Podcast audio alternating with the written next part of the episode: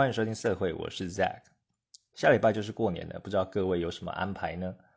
啊，其实小时候好像还蛮喜欢过年的，但是我发觉长得越大，越不喜欢过年这种感觉。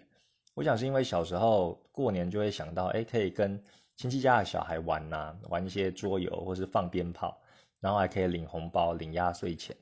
那长大之后呢，就会发觉自己啊比较有想法，然后。亲戚哈，可能一年都没见几次面，就过年那一次见，那他会问一些很隐私的问题，比如说，哎，你最近在做什么啊？然后上学考的考试如何啊？成绩怎么样啊？那如果你在工作的话，说，哎，在哪里工作？薪水多少？那可能会问说，哎，你有没有女朋友？那有的话就会问说，哎，那什么时候结婚？结婚了之后就问说，那什么时候要孩子？有了孩子之后又问说，那什么时候要第二胎？诸如此类的，觉得很隐私的，心里就会 always 说，就跟你没有很熟啊，为什么要回答你？那更烦的是，就是认真回答了之后，就是有各种长辈的泼冷水啊，或者说啊，你做那个不好啦，你看看就是怎样怎样怎样的，然后心里就会常常就是啊头上三条线，然后就想说，嗯，这种。这种氛围啊，这种，很认真的跟别人分享，呃，结果就是换来这种回应，就觉得不是很舒服。那哎，我发觉这个呃，蛮多 podcaster 呃，最近也有提到过年的事情，就会讲一些哎，要怎么办？面对这些亲戚的问题要怎么回答？那我有听一些，好像是台通啊，台通他就有提到这个过年你有什么打算？那他们有讲说有一个大绝招哦，可以回嘴。就是回应了之后呢，可以让这些亲戚闭嘴，然后对你肃然起敬啊。这边就不先讲了，就有兴趣的话就赶快去听台通那一集，我觉得真的很好笑。那另外呢，呃，孩子睡了啊，这个 podcaster 他也最近也有也有拍片，就是关关于过年的呃这个这个议题来聊天。那我觉得是一种，他把过年这个问题，就是说到底有没有必要过年，要不要去过年？我为什么？不能在这一天选择待在家里或自己要做的事情，算是一种呃根本问题上面的思辨啊，我觉得也蛮有趣的。大家如果有兴趣的话，也可以听这个孩子睡了的这个 podcaster 啊，因为我自己也有孩子嘛，所以我觉得还蛮有共鸣的。他的一些议题，我是还蛮喜欢的。那讲我们自己家的例子呢，啊，其实我不会说太讨厌过年，我想说也是因为自己。可能比较成熟，比较长大了。那对于这些亲戚会问的问题啊，我也是，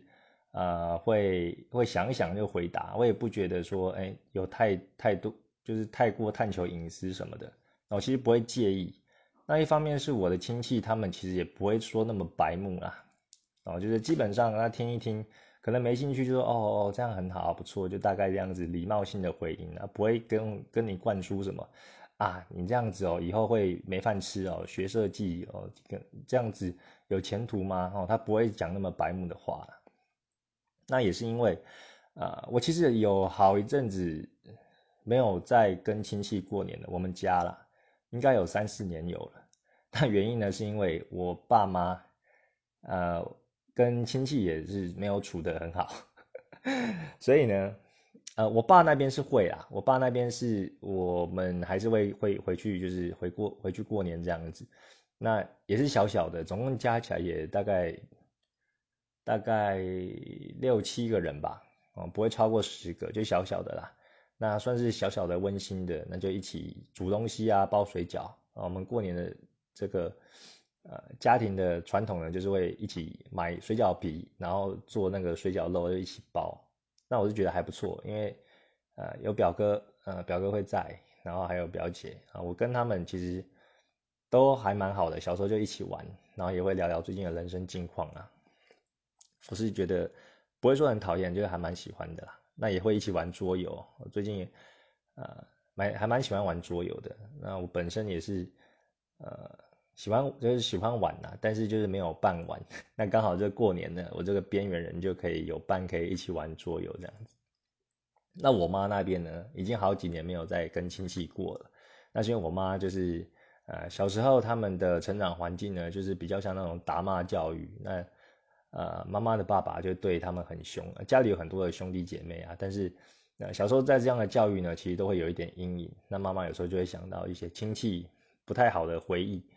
那其实以前呢，每一次每一年我都不知道到底那那个年关将近到底会不会去，那取决于妈妈的心情。有时候在呃那个除夕的前一天呢，她可能又改变念头，那那那一年就没有去了，或者说她她又想通了，然后那一年还是去好了啦，呃堆笑脸跟大家相处在一起。所以呢，呃，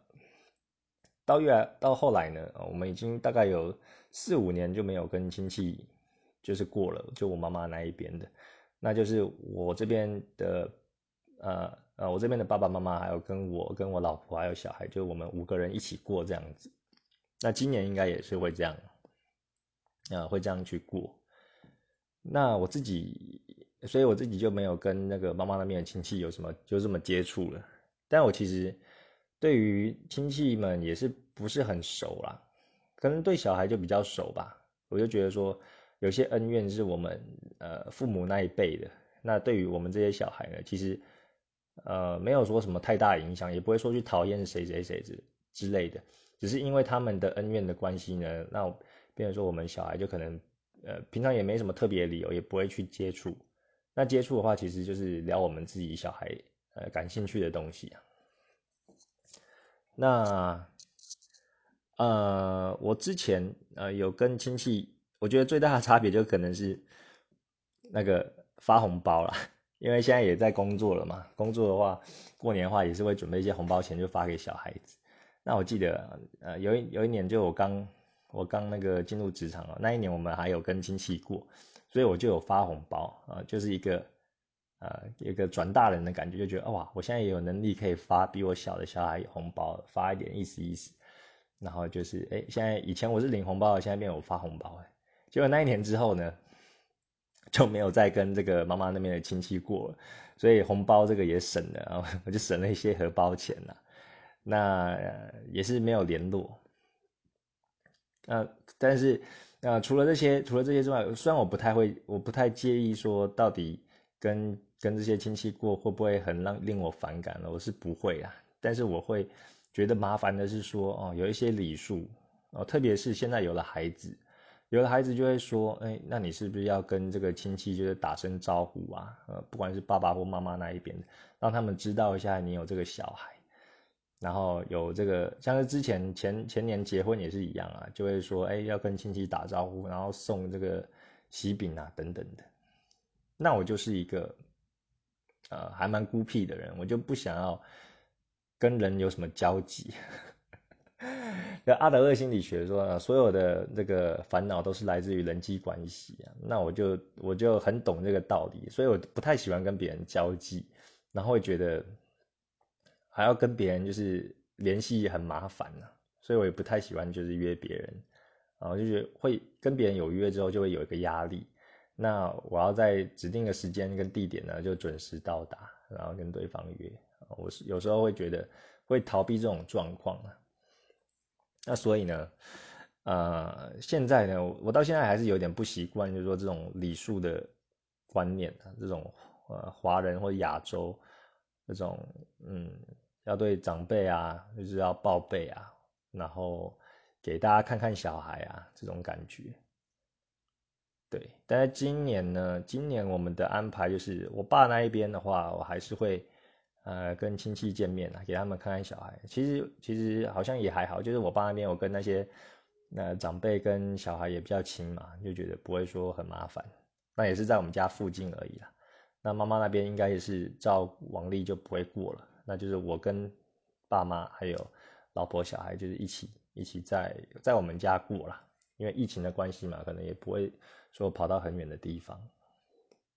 大概是这样。嗯，不知道你们过年是如何。如果不想说也没关系，跳过。好，那今天的主题跟大家分享一下，呃，我我的最近的心情吧。我觉得我最近的心情还蛮，嗯，心浮气躁的，哦，就是心情比较不稳定啊，啊，常常有时候状态状状态好，然后状有时候又比较低落一点。那我是有几个原因跟大家分享一下。第一个就是啊，我的育婴留职。快要到期了，因为我当初是跟公司申请半年的，我是九月一号开始的，那半年之后呢，呃，最后一天就是二月二十八，等于说我三月一号的时候就要回去上班了。那这段时间哦，这段时间我就是一边顾小孩，然后一边就是拓展我的事业嘛，建立我的商业模式，就是成为这个色情卫士哦，创了一些平台，然后开始啊有大量的时间可以去画画。啊，其实也不算大量的时间呢，就是扣除上班八小时之后呢，你其他时间顾小孩，那顾小孩，呃，休息休息之余呢，跟老婆老婆就顾一半嘛，另一半的时间就是我顾小孩，那我没顾的时候就赶快来画画，然后做一些行销之类的，那也让我的画画画技就提升了不少了。那但是呢，呃，这种要培养粉丝或者建立这种平台，它是需要时间的嘛。那这半年呢，呃，我是在做这件事情。那其实育婴留职前半年，啊，政府跟政府申请的话，它还会有这个六成薪可以领，所以我的经济压力是，呃，比较没有什么问题。呃，每个月的话会有两万七左右的，啊，两万七左右的这个这个育婴津贴，那其实就可以够 cover 我的生活费了。那老婆她有在上班，啊，老婆我对她是没有什么要求，我也不会跟她要钱。我觉得他可以 cover 自己就已经很不错了，对，那基本上呢，呃，这半年就是过得还蛮，啊，我觉得过的生活就是很惬意很好，然后有那一种财富自由的感觉，就觉得说，嗯，因为平日啊大家都要上班嘛，那我平日就没什么事，呃，就会带小孩子出门晃晃啦。那出门晃的话，都不是一些正平常的上班族，那可能看到的是一些呃老人呐，或者是贵妇。呃，去我其实这这半年就逛那些百货公司，就逛的有点腻了，然后也去了一些户外的地方，那就看到这些人哦，原来有钱人就是平常这些人少少的时候出来，然后买东西，有一些东西就是也很便宜啊，不像假日就贵了一倍，那日子是这样过啊。那因为没有收入的压力啊，但是我二月二十八之后呢，如果我还要继续。申请育婴留职的话，啊，那我之后就没有薪水了，就等于说，啊，我是没有，就是没有上班呐，但是也没有薪水，就没有这个政府的六成薪的，那我就会有这种呃经济上的压力。我觉得实际上你真的这样子走过一遭啊，会会有那种很强烈的感觉。如果像我之前在育婴留之前，啊，我其实有存一笔钱啊，有存一笔紧急备用金，然后也让我呃创业的基金这样子。然后那时候规划说，哎，就算我那个半年到期了没有钱的话，我还是有这个生活费就可以 cover。啊，那时候规划的是还蛮理想的。但是我现在时间越来越近，实际遇到这种情况呢，那心理压力啊也是随之而来。就像你可能买股票，哦，你在买股票之前呢，你在旁边看，或者你做一些呃测试或者回测，你都觉得没什么，然后觉得心情就是心如止水。但你实际买进去之后呢，你就会知道那个心情会跟着起伏了。就算你知道你可能是做长线投资的，但你每天看那个股票的涨跌啊，你心情还是多少会有一点，有一点受影响。而是觉得是这样的感觉。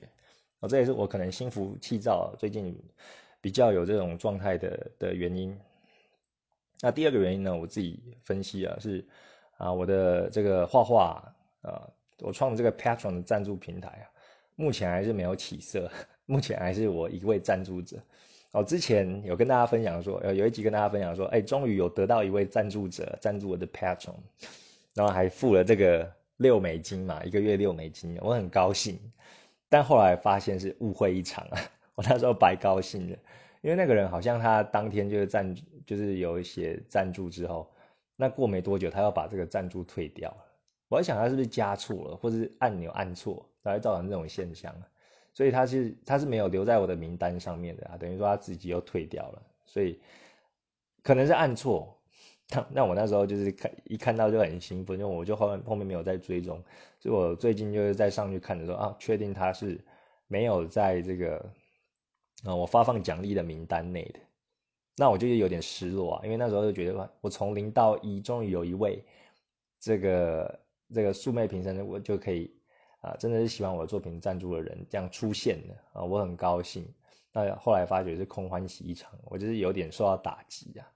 那当然我知道画画这种东西，你要累积这个粉丝跟平台，你不花个三年的时间呢，你是很难去看到有结果的。那种爆红其实都是看那种机运。那当然我自己其实本身也也了解啊。那我也没有想要爆红，因为我觉得爆红你随之而来压力也是蛮大的。你没有心理状态做好那个准备，后面产出的这些作品品质，还有你的啊为了这些粉丝而做的一些妥协，那种那种心理素质要很强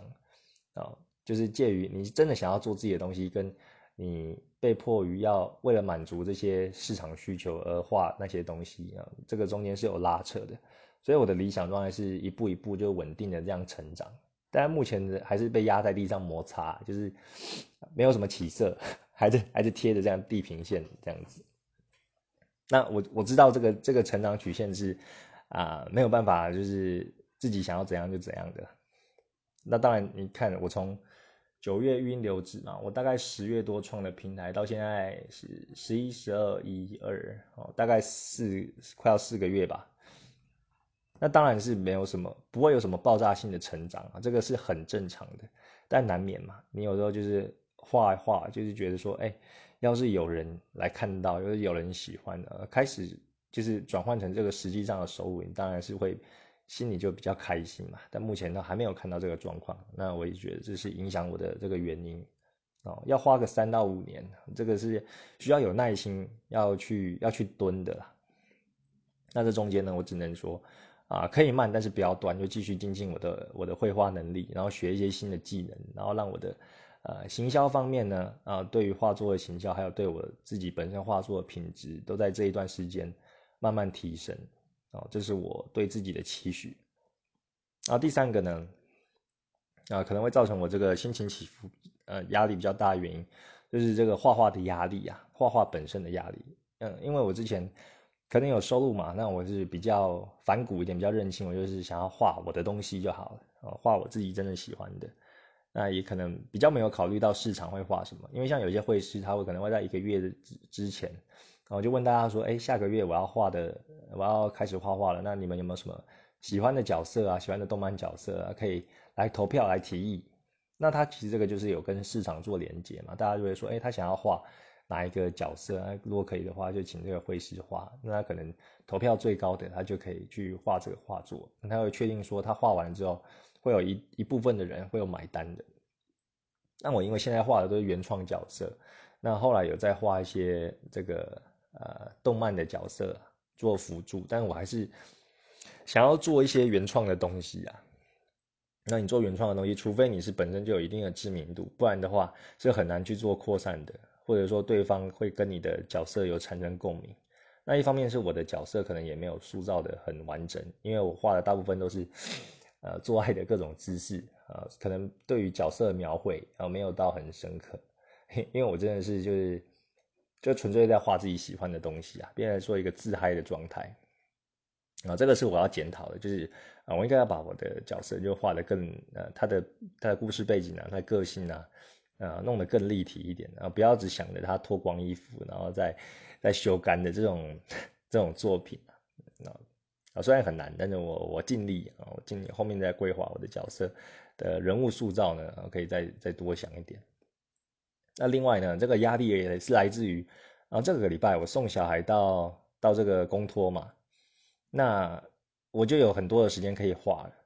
那以前的话会会觉得说，哎，现在就变得没有小孩做这作为这个画画，呃，比较没有时间的借口了。哦，以因为以前可能是借由小孩睡觉的时间赶快画，或者说老婆顾小孩我赶快画。那现在小孩其实已经可以到这个公托了，那我就变成说，哎，完全自己一个独立的。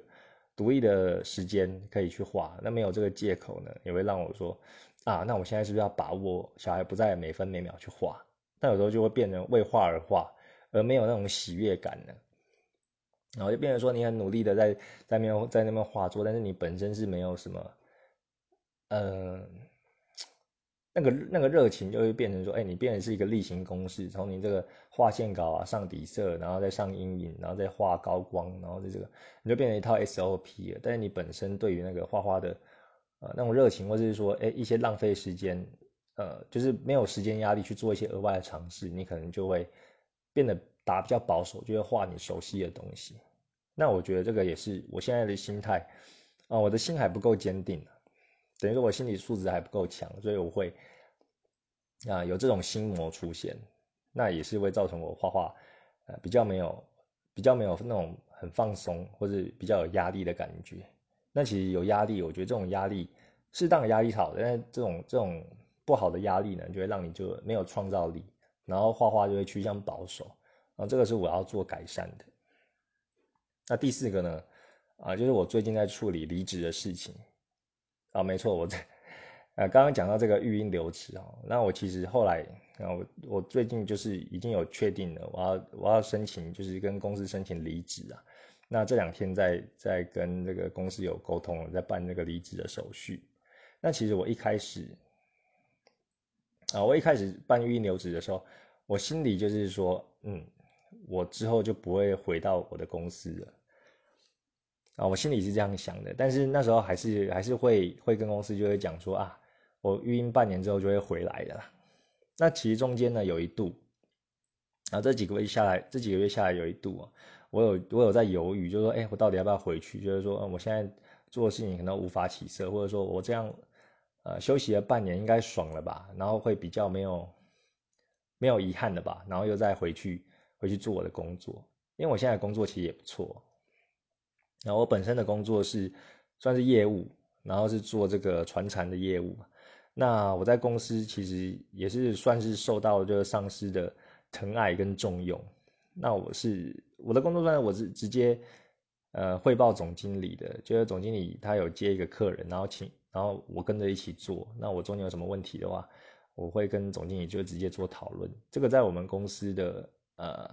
啊，其他同事是比较没有这种机会的，就是只有我啦。那我在公司的薪水呢，也大概是呃，这样换算下来，年薪加这个年终的话，大概是呃六十五万啊，六十五万。所以生活上是算还蛮滋润的，就是对我来说都够用啊，然后还可以存一点钱去做投资啊，或者说呃 cover 这些小孩的生活花费的。但我为什么还要决定离职呢？就是说，呃，既然你你在公司就是还受就是蛮受到重用的，然后嗯呃生活所需都可以 cover，也不会说嫌这个钱太少啊，那为什么还是要提呢？那我是觉得，啊我自己是觉得说，我当初育婴留职的时候，我就设定我这段时间就是要要创业啊，要做一些我自己真正想要做的事情。因为这一份工作其实算是我第一份，呃，退伍之后然后录取的这第一份工作。我其实没有到其他地方工作过，那我这样一工作就是五六年，哦，将近快要七年。那其实你都会，因为没有别的历练嘛，所以你心里就会有一个有一个向往，就是说，哎，不知道其他公司怎么样。然后，然后我现在在做这边，我难道一辈子做下去吗？心里就会有这种疑问。那对对于外界也会有一种有一种这个向往。那 我那时候呃，就是也有跟我的好朋友就聊嘛，但他们其实就知道我有这个画画能力，然后还有一些呃呃算是业务力嘛，就是这个会懂得沟通啦，那懂得懂得这个行销的这方面也是可以。那我朋友就跟我说一句话，就是说，哎，你现在其实都有具备这个。这些能力了，你只是缺乏时间去把它应用出来，就不要怕，因为有些人他可能可能办离职或什么的，他想要做一些事情，要做一些想要做的事，但是他没有这个能力。然后我是有这个能力跟工具的啊，我也知道怎么使用，我只是缺的那个时间去去去真的去实践，那我就会被他说动了。因为我自己啊，呃，我自己在上班的时候，我也有尝试做做兼职啊，就是。还会接一些设计案啊，或者说我也曾经有想要在下班之后就是在画画，呃，画一些东西。但我发觉就真的是很累，呃，真的好累啊。哦，下班了之后，你当然还有呃自己的东西要要要顾嘛，一些生活生活的起居啊，然后还要跟这个家庭的关系要做联系嘛。那再加上你有女朋友啊，然后就是要呃跟女朋友约会啊，要花时间陪伴呐，还。更不用说现在有孩子，那你的生活呢切割成好几个地方，那你还要睡觉，正常的睡眠也很重要。那变成说那么多的身份跟角色在那边转换，你还要去塞一个下班后还要自己创业，哦，真的不行。因为一般上班就八小时嘛，早上七点七八点的时候到公司，然后晚上大概五点五点六点啊，有时候加班一点，可能还会更晚。那加班又没有加班费，啊，所以这是我觉得自己会被时间就是捆绑，然后时间对我来说跟金钱就同样重要。我后来长越大就越知道这个，呃，越来越知道这个这个这个。啊，这个关系啊，时间跟金钱的关系，所以呢，我才会决定说，嗯，在我这半年呢，我就是我的终极目标就是永远就不要再踏入这个办公室哦，我想要就能够做一个最好是一个弹性工作，可以在任何地方都可以上班，远距工作这样子。那最理想的就是在我家，因为我可以陪我的孩子。那我的终极目标是这样，所以打算啊。预音留职之后，半年到了就没有再再回去了。这我原本的想法，虽然中间有一度犹豫了。那呃，其实之前呢，那个我的主管他也很好心，他有跟我讲，就就是在在那个呃二零二零年的年就年底的时候，他跟我说，哎，如果那个公司他其实是有发年终的，但是这个年终呢，要我十二月三十一号之前回来，他才有办法发。如果过了十二月三十一号，就等于说我。在去年这个一月到九月的这个年终奖金呢，按比例换算的就不会发放了。啊，我那时候听到就，呃，觉得有点无言。那我其实后来有查一下法规啊，其实其实公司是没有一定要发给员工员年终的，对吗？对啊，年终的话是依到每个每个公司，他可以自自己去做决定。那我们公司。是有发，但是他的一个弹数就是在年底之前，啊，在职员工他才会领到这个。那我申请到二二八，就等于说，如果我为了要领那个年终，我等于说十二月三十一号前就要复职了。那个这个是在我的计划范围之外的。那我那时候也是回呃回主管说没有关系，那个我了解。那我是呃。我当初做这个决定，就是我可以，我可以承受的，我已经有预想到了啊，我是这样回他的啦。哎，我我主管其实对我很好，他是他是觉得会怕我心里不平衡的，然后他也是有有稍微安慰我，要跟我讲这个这个状况。那我就回他，我也是，我我打的是很大气呀，所以说这个我是我其实是我有预想到，我可以承担，但是心里还是会觉得有点干，我觉得靠，那这那我一月到九月的这个年终了，就拿不到了。那这我觉得这也是有一点，就是 push 我，就是不会再回去的原因。那另外呢，啊，因为我们的公司哦，另一个我不想要回去的原因，是因为虽然我的公司就是，呃，那个总经理对我对我就是啊蛮看重我的，然后我在里面的，我可以预想到未来十年或者十五年、二十年啊，我的那个升迁是如果没有什么出什么大包的话，是应该是会蛮顺蛮顺利的，哦，可以做到一个不错的位置。啊，但是我觉得我们公司，它是个老公司啊，所以在各方面哦，包括硬体或一些呃人事哦决策方面，都是太过缓慢的。对啊，就是说一个决策，你从那个从上到下，然后中间就可能上有政策，下有对策嘛，那变没有办法完全的落实，或者一个政策要推动下去就很慢，然后加上公司趋于保守，像二零二零年这一这一年，其实是一个。远距工作的 push 年呢，大家因为这个疫情的关系，很多公司都在推动弹性上班或者是远距上班，可能不是全面的，呃，不是完全就马上就切换到远距工作，但家可能呃会有做一些弹性调整嘛，比如说一一天，呃一个礼拜当中有几天是可以这样子，但我们公司是完全没有做这方面的调整，我就觉得哇，有一些有一些可能。比较传统的公司，他们会怕这个疫情啊，或者改变了我们的生活习惯，他也会去做一些相应的调整。但是我们公司就完全没有，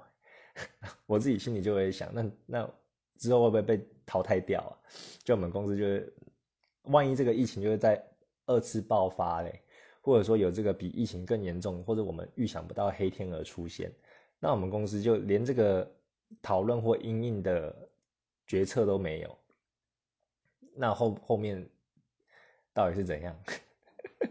对，就是等着被淘汰嘛。我我心里会是这样想啊。对，所以这也是觉得，我之前我之前其实有有跟有跟我的主管有谈说，呃，我希望可以跟公司谈我的上班可以弹性一点哦，因为我希望我的呃我的我的绩效不是因为用我待在公司的时间多长去算的，而是我我就结果论我的销售额去这样算。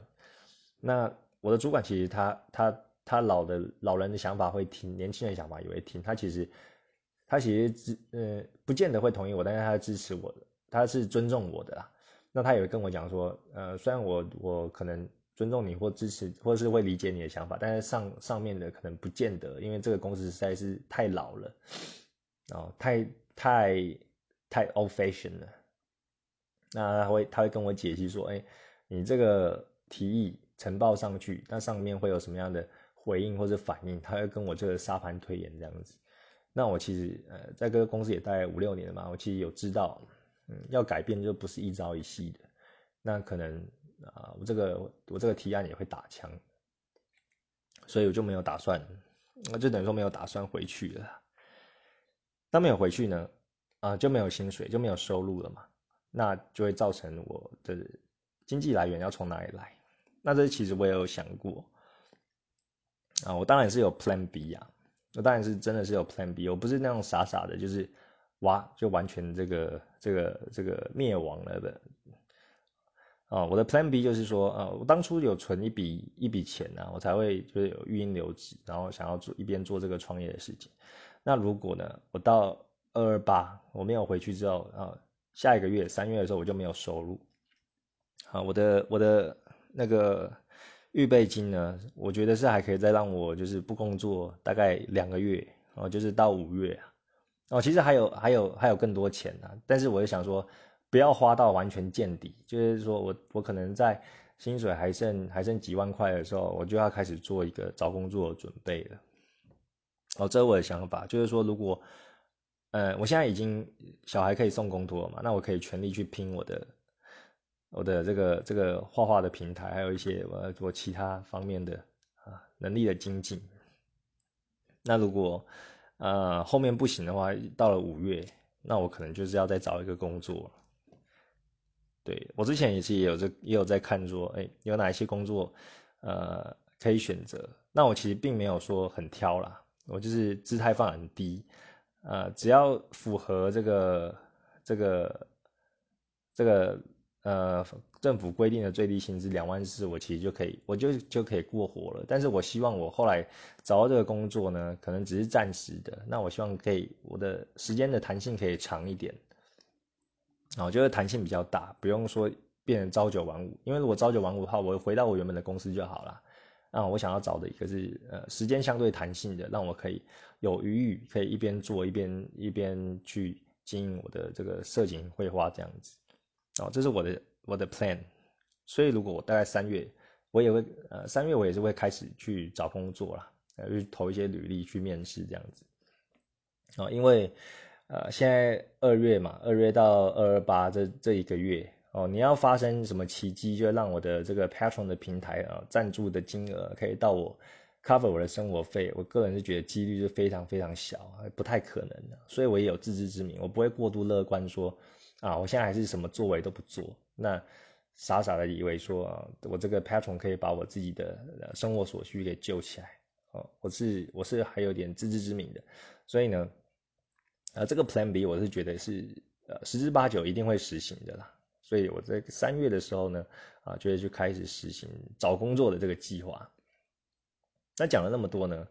啊，为什么是就会觉得说，我现在选选了一个相对于。好像对自己不不太有利的这个方向啊，很多人可能还会认为说，嗯，你这个可能还是太过理想了。你可以，你可以再回去就是上班呐，至少你这个四万，呃，至少你这个这个原本的公司的薪水，你还可以。刚不小心把这个薪水讲出来，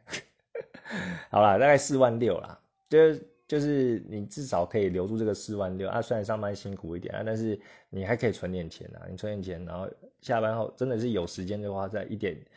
虽然比现在画画时间少，再花一点嘛。但是我我我就是套一句这个《晋级的巨人》那里面的一句台词：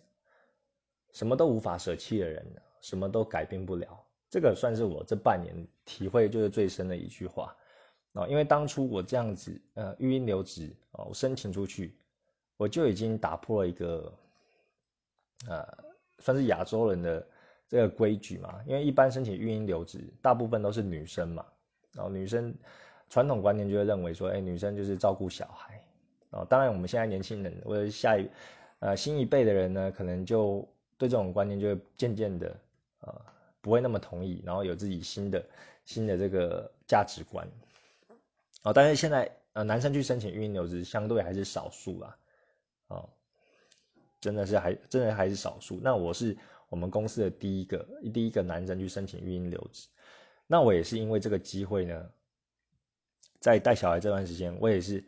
因为我有做了这件事情，而让我有比较多的时间。那有比较多的时间，我就看见了一些机会，包括说，呃，我在这中间有接了一个尾牙的案子，然后我去。做这个活动的策划，然后包括当主持人，还有上台表演等等的，那也是为我带来一个额外的收入嘛。这个也是我自己在那时候那时候育婴留职觉得料想不到的事情。然后我在这中间呢，也有接了一个设计案，就等于说朋友的朋友介绍啊，所以我还是有这个做设计的能力啊，我只是缺乏被看见。那我这中间呢，呃，还有人就是。就是有委托我画画，哦，这个是我蛮高兴的。虽然我说我的 Patron 的平台就没有起色，但是有些人他虽然没有赞助我，但是他看到我的作品，他就想要请我画他自己想要的东西，让我是很高兴的。那在这个过程呢，我也不怕跟大家分享，我那时候就接了，呃，我这半年就接了一个设计设计案，大概八千块，然后尾牙尾牙，我最后呃实际的收入是两万六。然后画画的那个委托是一千四，所以我也是这个额外收入就赚了大概三万五左右。哦，扣掉这个，扣掉这个，我每个月领领这个育婴的津贴两万七，我还有自己的能力啊，去完全去呃白手起家去赚这个三万五啊，虽然大概差不多一个月的薪水啊，但是我觉得这是个里程碑啊，啊对我来说是个里程碑，虽然少啊，虽然。你你六个月去摊，然后总共才赚个三万五，但是我觉得哦是一个进步，啊表示我有这个工具跟能力的，我只是缺乏大家的介绍跟客源，还有被看见的的的这些机会而已，所以我其实不怕，我不怕我的能力缺乏，我怕的是呃没有就是被看见。那我呃未来找工作的话，我也是不怕说会找不到工作，因为我其实。范围也是也是会很广，但我的我希望的就是说，可以让我，呃，能够生存就好了，然后让我的时间就相对于比可以跟一般朝九晚五的工作比较弹性一点，这个是我目前的想法，大概是这样子。对，好的，哎，我觉得把我的这些心理压力啊，或者是说我这些计划啊，我这些心浮气躁原因这样讲出来，我其实心里就比较平静了。我觉得是，我我觉得说去，呃，我们要去正视自己的问题跟弱点，你才会开始做改变。那我我其实现在就在做这样的事情，我就跟大家说，大家分享。那我我自我自我探索，那我发我的我的弱项跟强项，还有我的啊现在的状态是怎么样的啊？明白自己的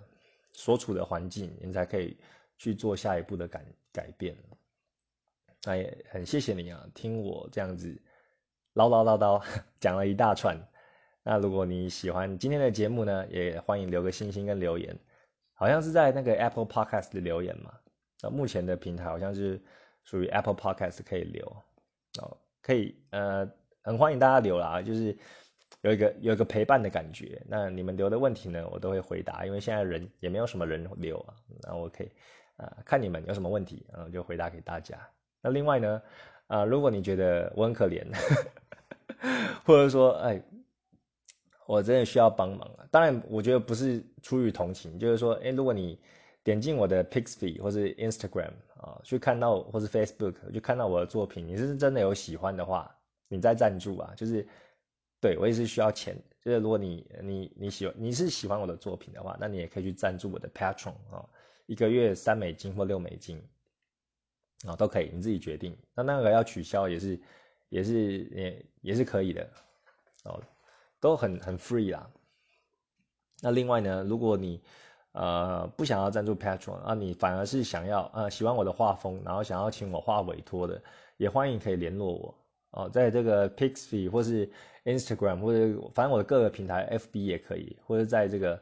Apple Podcast 你可以留言呃跟我讲，就是想要请我委托，那我也是呃会跟你联络。好了，这集就到这边喽，拜拜。